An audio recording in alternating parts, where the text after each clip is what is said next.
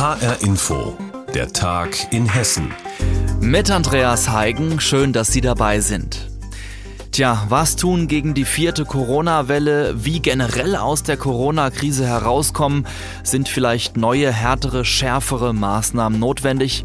Alles Themen, um die es am Dienstag auch im Hessischen Landtag in Wiesbaden ging. Ministerpräsident Bouffier hat eine Regierungserklärung im Landtag gehalten und in dieser bat er das Plenum in Hessen darum, die epidemische Lage festzustellen. Tja, mit den Stimmen von CDU, Grünen, SPD und Linken wurde diese Lage dann auch festgestellt. Damit ist der Weg frei für mögliche weitere strengere Corona-Regeln. Über die Ereignisse und die Debatte im Landtag berichtet Carla Reiter. Ministerpräsident Bouffier räumte ein, letztes Jahr noch geglaubt zu haben, dass 2021 Corona vorbei sei. Niemand wisse, wie sich das Virus entwickle. Das zeige gerade die neue Omikron-Variante. Er verwehrte sich der Kritik, als Regierung nicht vorausschauend gehandelt zu haben. Und deshalb ist es eben nicht so, dass im Sommer schon alle Experten auf die jetzt bekannten Umstände hingewiesen hätten, dass die Politik wie immer nicht zugehört habe. Das Gegenteil ist der Fall, meine Damen und Herren.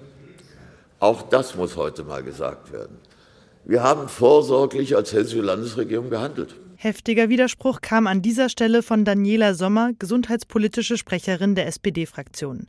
Sie teile zwar die Auffassung des Ministerpräsidenten, dass die Pandemie eine große Herausforderung sei, nur bei der politischen Reaktion, das wiederholte sie immer wieder, sei Luft nach oben. Mutiges, charakterfestes Handeln fehle. So war gestern auf hessenschau.de zu lesen, Hospitalisierungsinzidenz fällt unter 4, also eine scheinbare Besserung. Klickt man aber weiter runter, liest man mehr Verschiebung planbarer Operationen. In Hessen sind aktuell nur noch 40 Intensivbetten für Covid-Patienten frei. Laut Sommer zeigt sich hier, dass der hessische Stufenplan anhand der Hospitalisierungsrate viel zu spät greift. Die Regierung müsse viel genauer hinsehen und zum Beispiel auch die Long-Covid-Patienten in Hessen in den Blick nehmen, für die noch fast gar nichts getan werde. Außerdem könne die Bundeswehr eingesetzt werden, um Personal und Patienten zu entlasten. Konkrete Vorschläge, die ihr Oppositionskollege René Rock von den Freien Demokraten in der Rede des Ministerpräsidenten vermisste. Also wenn Sie jetzt wollen, dass Sie hier eine Generalermächtigung bekommen, dass Sie jetzt die weitergehenden Maßnahmen einsetzen können, dann müssten Sie uns doch mal sagen, wie, wann, warum, welche Maßnahmen, mit welchem Anlass äh, Sie denn überhaupt einsetzen wollen. Mal so ein paar Dinge, die ich mitnehmen könnte in meinen Wahlkreis, um mal den Leuten zu sagen, Volker Bouffier hat XYZ gesagt, das wird jetzt passieren. Hier im Landtag hat er das so begründet. Das kann ich nicht. Der Fraktionsvorsitzende der regierenden Grünen Matthias Wagner kritisierte den Umgang mit der Regierung. Besonders aber die stellenweise aggressive Stimmung im Land. Volker Richter von der AfD schimpfte über eine mögliche Impfpflicht. Die neue Virusvariante sei nur eine Ausrede, um weiter zu impfen. Der Bürger hänge an der Nadel der Pharmaindustrie. Die Regierung würde die Gesellschaft spalten. Und als hätte Volker Bouffier einen solchen Vorwurf geahnt, hatte er seine Rede mit einem eindrücklichen Plädoyer des Zusammenhalts geendet. Diejenigen, die noch ungeimpft sind, die sich nicht impfen lassen wollten, das sind nicht die Feinde der anderen. Unser Feind ist der Virus. Aber eins muss auch klar sein, diejenigen, die sich nicht impfen lassen wollen, die müssen verstehen, dass ihre Freiheit an der Freiheit der anderen begrenzt ist. Viel Debatte heute im Hessischen Landtag um die vergangenen politischen Herausforderungen, wenig konkrete Vorschläge zu weiteren Corona-Maßnahmen. Das war ein Beitrag aus Wiesbaden von unserer HR-Info-Reporterin Carla Reiter. Guten Tag, Fahrscheinkontrolle und 3G-Kontrolle. Das kann den Fahrgästen seit rund zwei Wochen auch bei uns in Hessen passieren. Mitfahren darf nämlich nur, wer geimpft, genesen oder getestet ist. Ja, die meisten halten sich auch daran, das hört man zum Beispiel aus Nordhessen vom dortigen Verkehrsverbund. Nun wurde auch ein weiteres Mal in Frankfurt kontrolliert an der U-Bahn-Station Höhenstraße.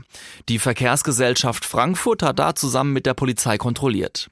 HR-Inforeporter Frank Angermund war vor Ort und wir haben ihn gefragt, wieso man denn da die Polizei braucht. Naja, es ist so, dass äh, Kontrolleure den Fahrschein kontrollieren dürfen. Inzwischen dürfen sie auch 50 Euro verhängen, wenn du keine Maske in der U-Bahn aufhast. Aber sie haben kein Recht dazu, eine Strafe zu verhängen, wenn jemand sein Impfzertifikat nicht dabei hat. Dafür braucht es dann die Polizei. Und äh, die Polizei sagt dann, wenn das Impfzertifikat nicht vorliegt, aber man in der U-Bahn erwischt wird, hier, komm mal her, 100 Euro.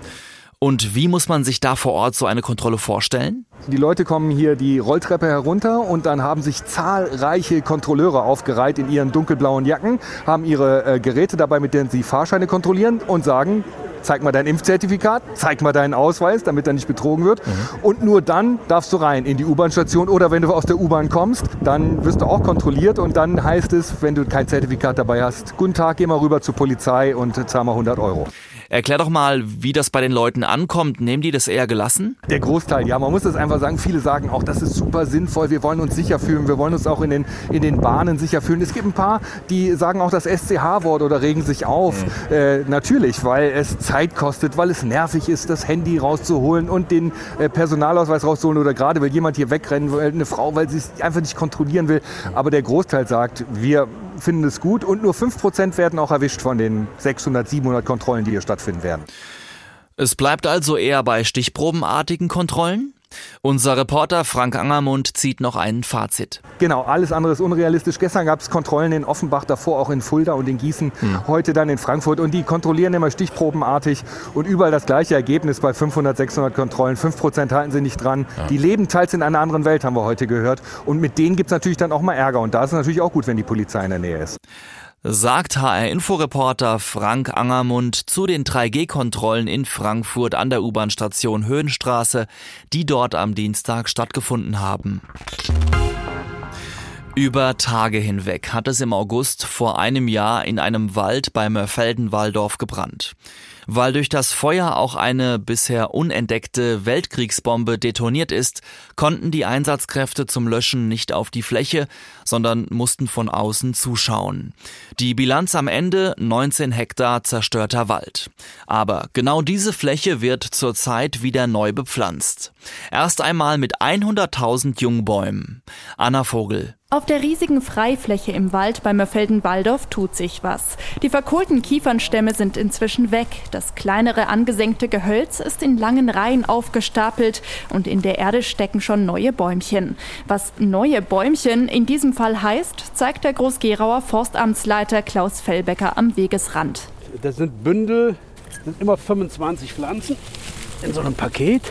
Einmal Eiche, Hainbuche, Winterlinde. Er zieht einen etwa 30 cm langen Zweig aus dem Bündel. Es sind Pflanzen, die kein Erdreich an den Wurzeln haben. Die sind zwei Jahre alt. Je jünger die Pflanzen sind, desto besser wachsen sie wieder im neuen Milieu an. Das Pflanzen geht schnell von der Hand. Die Männer arbeiten in Zweierteams. Bis ein neues Bäumchen fest in der Erde sitzt, vergehen nur ein paar Sekunden. Fellbecker schaut genau zu. Der Kollege tritt dieses Pflanzblatt in den Boden, dann wird die Pflanze eingeführt und dann tritt er direkt daneben nochmal in den Boden, dass die Pflanze fest und sicher im Boden sitzt. Auf diese Weise schaffen zwei Arbeiter gut 1000 Bäume am Tag.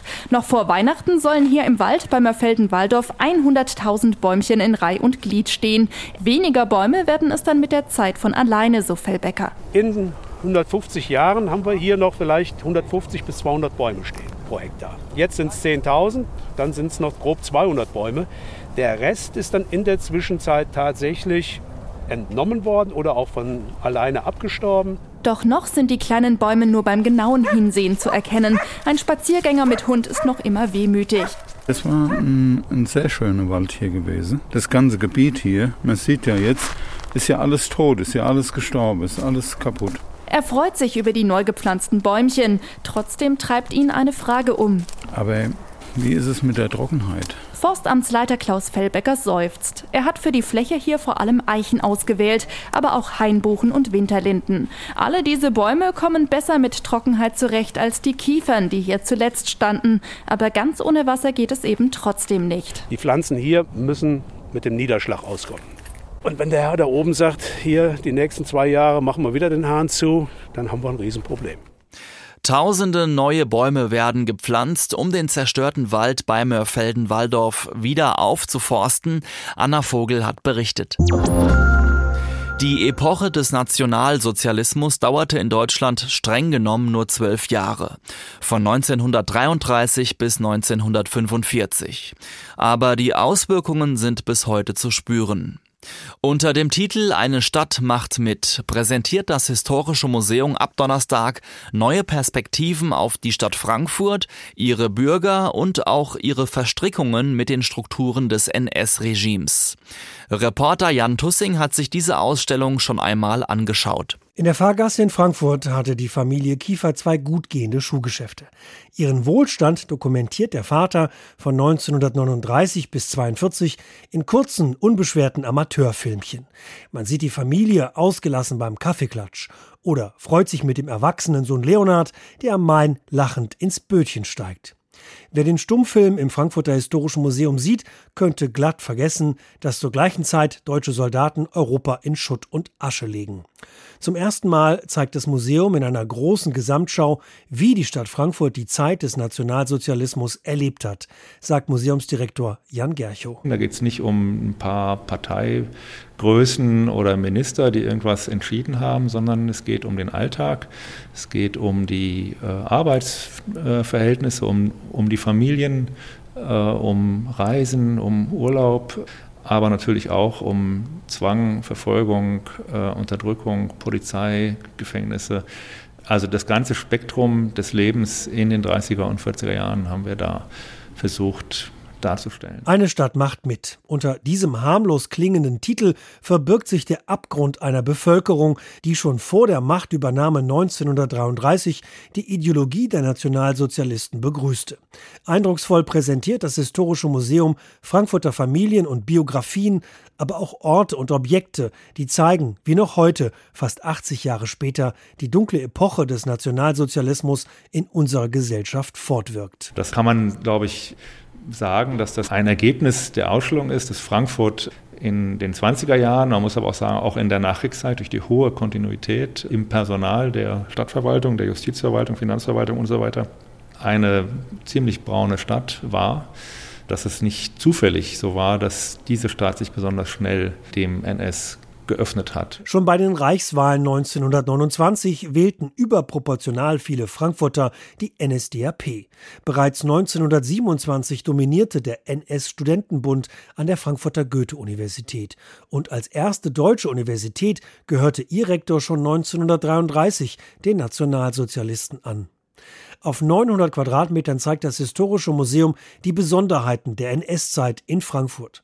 Beispielhaft an 19 Orten der Stadt wie Frankfurter Bürgerinnen und Bürger mitmachen, dulden oder untätig wegsehen angesichts der Verbrechen der Nationalsozialisten, sagt die Frankfurter Kulturdezernentin Ina Hartwig. Eine der wirklich prägnanten und auch originellen und ich denke auch zum Nachdenken anregenden Thesen dieser Ausstellung ist, dass der Nationalsozialismus für die Bevölkerung nicht nur als Schreckensregime daherkam, sondern auch Angebote gemacht hat, die den Menschen zumindest kurzfristig auch Vergnügen bereitet haben. Und das ist das große Verdienst dieser Ausstellung. Sie macht klar, um den Versprechen der Rechtsradikalen heute zu widerstehen, muss man die NS-Ideologie und ihre Auswirkungen auf die Frankfurter Menschen verstehen.